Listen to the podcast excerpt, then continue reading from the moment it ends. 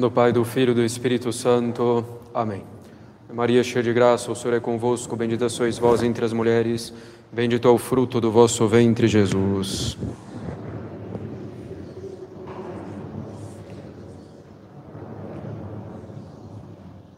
Podem sentar-se.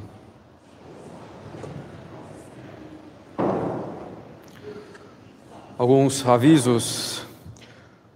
Infelizmente, em momentos de relativa incerteza e de instabilidade, como o que passamos atualmente, surgem grupos entre os católicos que criam certo pânico entre os outros, sempre ameaçando com catástrofes cada vez maiores, muitas vezes com o fim do mundo muito próximo, como se pudéssemos saber o dia e a hora do fim do mundo, ou ter uma previsão mais precisa dele. Nosso Senhor disse: ninguém sabe nem o dia nem a hora. Então, certos grupos que criam pânico entre os outros católicos, sempre ameaçando com catástrofes cada vez maiores, ameaçando com a fome, dizendo que Nossa Senhora falou ou mostrou isso ou aquilo para eles, sem prova alguma. Tomam suas próprias vontades e pensamentos durante a oração como se fossem recados de Nossa Senhora. Isso acontece muito em grupos que se baseiam em cenáculos para rezar o terço na casa das pessoas e fazem certas ameaças a quem não os segue, dizendo que são mal orientados, mantêm as pessoas em um medo desordenado que as impede de raciocinar devidamente. Alguns grupos querem também juntar famílias para viverem isolados, para supostamente se proteger.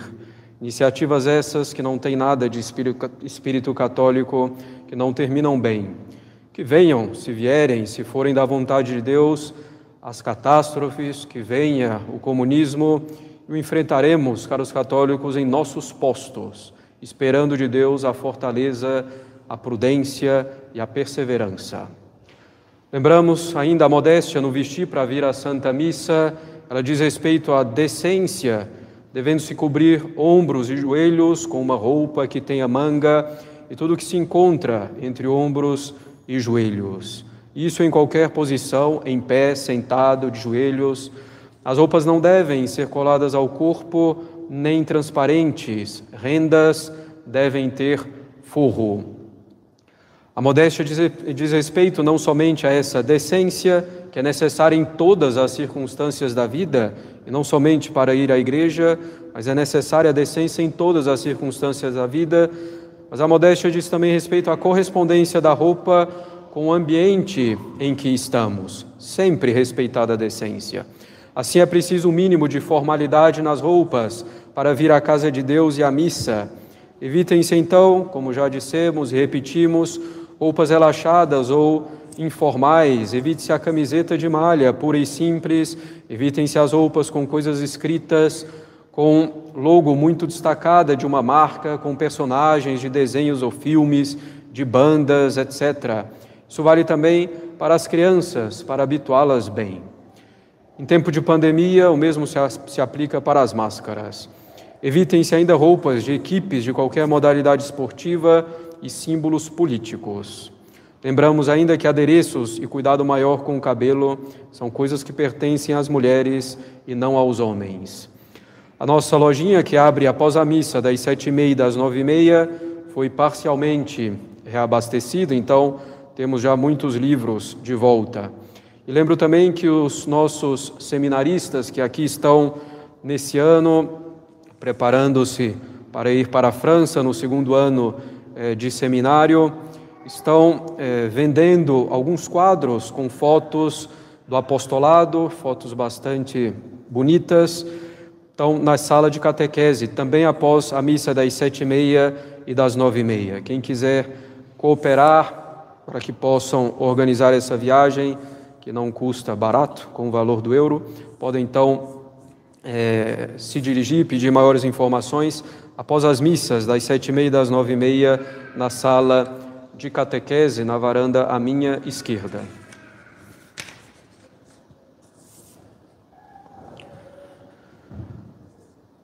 Quando vier, porém, o Espírito de verdade, ele vos ensinará toda a verdade. Para os católicos, a liturgia da Santa Igreja começa já a nos preparar para a ascensão de nosso Senhor. e juntamente com a ascensão de nosso Senhor, ela nos prepara também para a festa de Pentecostes. Quando Cristo diz que deve voltar ao Pai que o enviou, a alma dos discípulos fica repleta de tristeza. Ele promete então enviar o Espírito Santo, o Consolador, e diz o que o Espírito Santo fará. E não está dito que o Espírito Santo virá primeiramente dar os dons carismáticos. Não, a essência da vinda do Espírito Santo não é o dom de línguas, nem o dom de cura, nem outro dom extraordinário desse tipo. O Espírito Santo tem sua vinda partilhada em três aspectos, como nos diz nosso Senhor no Evangelho de hoje: quanto ao mundo, quanto a nós e quanto a nosso Senhor Jesus Cristo. Quando falamos do mundo, falamos, sobretudo, no sentido das pessoas e dos sistemas colocados para negar nosso Senhor Jesus Cristo, a sua missão e a verdadeira religião. Quanto ao mundo, o Espírito Santo vem convencê-lo do pecado, da justiça e do juízo, é o que nos diz nosso Senhor. O Espírito Santo vem reprovar ao mundo todos os seus pecados, sobretudo o pecado da incredulidade, da falta de fé naquilo que nosso Senhor ensinou. O Espírito Santo condena a incredulidade com a sua própria ação na história e de modo mais manifesto na história da Igreja. Vendo como a Igreja se desenvolveu desde os apóstolos até hoje, guardando intactos os ensinamentos de Cristo, apesar de todas as perseguições violentas e de todas as heresias, vendo como a Igreja se desenvolveu e guardou intactos os ensinamentos de Cristo, apesar de tudo isso, podemos constatar a verdade dos ensinamentos de nosso Senhor. Tantos motivos, caros católicos, para crer em Nosso Senhor e na Sua Igreja, mas os homens preferem crer irracionalmente em mestres criados por eles mesmos ou preferem acreditar na própria vontade. O Espírito Santo reprova ao mundo também os outros pecados, toda classe de pecados, servindo-se para tanto da pregação dos apóstolos e dos sucessores deles, os bispos e seus auxiliares os padres. O Espírito Santo reprova ao mundo então os outros pecados, toda a classe dele, servindo-se ainda da fortaleza heróica dos mártires, da ciência dos doutores da igreja, do exemplo dos santos. Muitas vezes o Espírito Santo reprova ao mundo o pecado, servindo-se de castigos, como por exemplo a destruição de Jerusalém pelo imperador Tito no ano 70 depois de Cristo, ou então pela tomada de Constantinopla pelos muçulmanos em 1453, ou ainda pela infiltração de algum erro entre os católicos ou por uma pandemia com as suas consequências. Deus, nosso Senhor, se serve de tudo isso também para reprovar ao mundo os seus pecados. Quanto ao mundo, ainda o Espírito Santo vem convencê-lo da justiça. Nosso Senhor foi basicamente acusado de duas coisas: de ser um pecador e de ter blasfemado ao declarar-se Deus, afirmando ser verdadeiramente Filho de Deus. O Espírito Santo vem para os católicos para estabelecer a santidade de nosso Senhor Jesus Cristo e a sua divindade. Isso já desde Pentecostes, em que São Pedro, pela sua pregação, restabelece a justiça e a verdade quanto a nosso Senhor Jesus Cristo. E são esses os dois pilares da pregação da Igreja: a santidade de Cristo e a sua divindade. O Espírito Santo mostra pelos santos como aquele que se assemelha e imita nosso Senhor se torna verdadeiramente bom. O Espírito Santo mostra ao longo da história como uma sociedade que se baseia em nosso Senhor Jesus Cristo e nos preceitos de sua igreja, floresce em todos os aspectos, mas sobretudo na virtude, onde se encontra o bem do homem. Ele mostra como uma sociedade que não se baseia em Cristo tende ao caos. Portanto, caros católicos, o Espírito Santo reprova ao mundo sua injustiça para com nosso Senhor e mostra a esse mesmo mundo a santidade e a divindade de Cristo.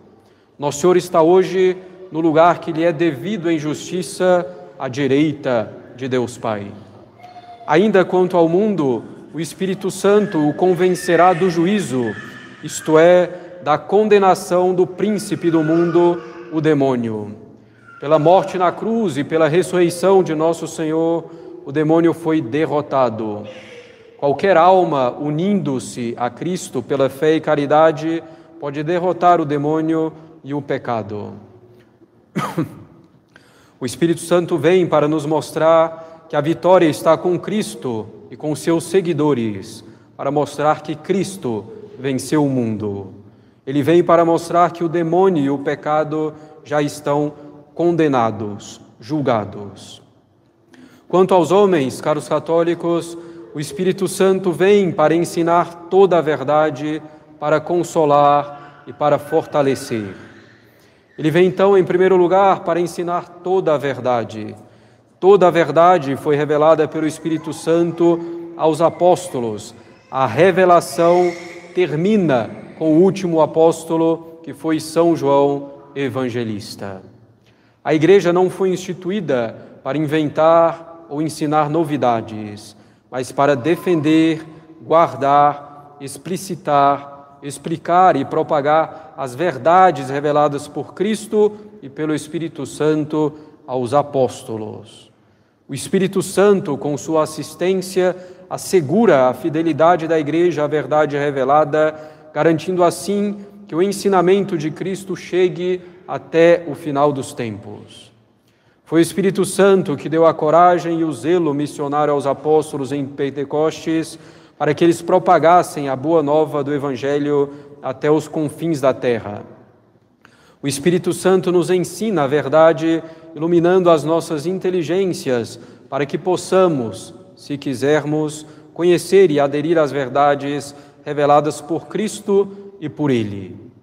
Infelizmente, muitos preferem permanecer nas trevas para que suas obras não sejam condenadas pela luz do Evangelho. Também quanto aos homens, o Espírito Santo vem para consolá-los. Ele vem sustentar os justos nas provações da vida cristã, para ajudá-los nas desgraças. Ele vem para nos fazer ver nosso Senhor Jesus Cristo e nele a alegria no meio das cruzes. Ele vem para nos encorajar no bom caminho neste vale de lágrimas em que vivemos. O Espírito Santo vem para nos unir em tudo a nosso Senhor Jesus Cristo e é essa união que nos consola. O Espírito Santo vem consolar não só os justos, mas também os pecadores, ferindo-os com remorso, estimulando-os ao arrependimento, fazendo-os ver que o perdão dos pecados e a conversão da vida é perfeitamente possível. É consolação, caros católicos, mas não sensível. É consolação que nos mostra como a vida na graça é possível, empurrando-nos para que perseveremos e para que nos convertamos sempre mais, a fim de permanecermos unidos a Cristo. Ainda quanto aos homens, além de vir ensinar toda a verdade, de vir consolar, o Espírito Santo vem também fortalecer, para que possam resistir a todas as adversidades desse mundo, que já podemos chamar, sem receio, de completamente pagão. Os ataques do demônio e dos outros espíritos malignos que vagueiam pelo mundo para perder as almas são inúmeros. Nesse combate contra esse ambiente anticatólico em que as pessoas vivem totalmente esquecidas de Deus, ao menos na prática, e entregues por completo às coisas da terra, esse ambiente é necessária essa fortaleza dada pelo Espírito Santo. Precisamos dessa fortaleza para resistir às falsas máximas do mundo. Deus é bom e compreensivo, não vai nos condenar por nos divertirmos mal um pouquinho. Comer bem, vestir-se segundo a moda, divertir-se bastante, é isso que se deve procurar. O principal é a saúde e uma vida longa, e assim por diante. Falsas máximas do mundo. Precisamos do Espírito Santo para resistir a essas falsas máximas, para resistir às zombarias e perseguições do mundo, perseguições veladas ou mais diretas, zombarias veladas ou também mais diretas, zombarias e perseguições do mundo contra a vida de piedade, contra os vestidos honestos e decentes, contra a delicadeza de consciência no cumprimento do dever de Estado, no trabalho em todas as ações. Precisamos dessa fortaleza dada pelo Espírito Santo para resistir ao nosso respeito humano nesses ambientes anticatólicos. Precisamos da fortaleza dada pelo Espírito Santo para resistir às zombarias e ataques contra as leis santas do matrimônio, leis que o mundo julga antiquadas ou impossíveis de serem praticadas, leis que o mundo subverte completamente. É preciso dessa fortaleza para resistir aos escândalos e maus exemplos praticamente onipresentes, bastando, caros católicos, sair à rua para vê-los ou abrir a internet ou mesmo escutar uma conversa por acaso. Precisamos dessa fortaleza do Espírito Santo para resistir às diversões cada vez mais abundantes, refinadas e imorais. Músicas, séries, filmes, danças, praias, piscinas, o mau, uso fácil da internet, de redes sociais, das modas indecentes, conversas torpes, piadas provocadores, provocadoras, frases de duplo sentido. O mundo parece nos indicar que para se divertir ou se distrair é preciso pecar, e isso é falso. Tal força dada pelo Espírito Santo, caros católicos, nos vem primeiramente, principalmente, do sacramento da Crisma, que devemos então procurar com todas as nossas forças receber quando já estamos aptos para tanto. Finalmente, com relação a nosso Senhor Jesus Cristo, o Espírito Santo vem para glorificá-lo. Jesus, com sua vinda à terra, glorificou Deus Pai, com sua obediência até a morte de cruz, com sua doutrina, com seus milagres. Deus Filho glorificou o Pai, dando testemunho do Pai. Deus Espírito Santo vem para que Deus Filho seja glorificado, isto é, para que nosso Senhor seja conhecido, amado e servido por nós. O Espírito Santo, assistindo à igreja, propagou toda a, propagou por toda a terra a verdade sobre Deus e sobre o amor divino por nós. Que grande graça, caros católicos, é para nós a vinda do Espírito Santo, afastando-nos do pecado, da injustiça, do juízo de condenação e levando-nos a Jesus Cristo ao nos ensinar a verdade, ao nos consolar e a nos fortalecer. Em nome do Pai, do Filho e do Espírito Santo. Amém.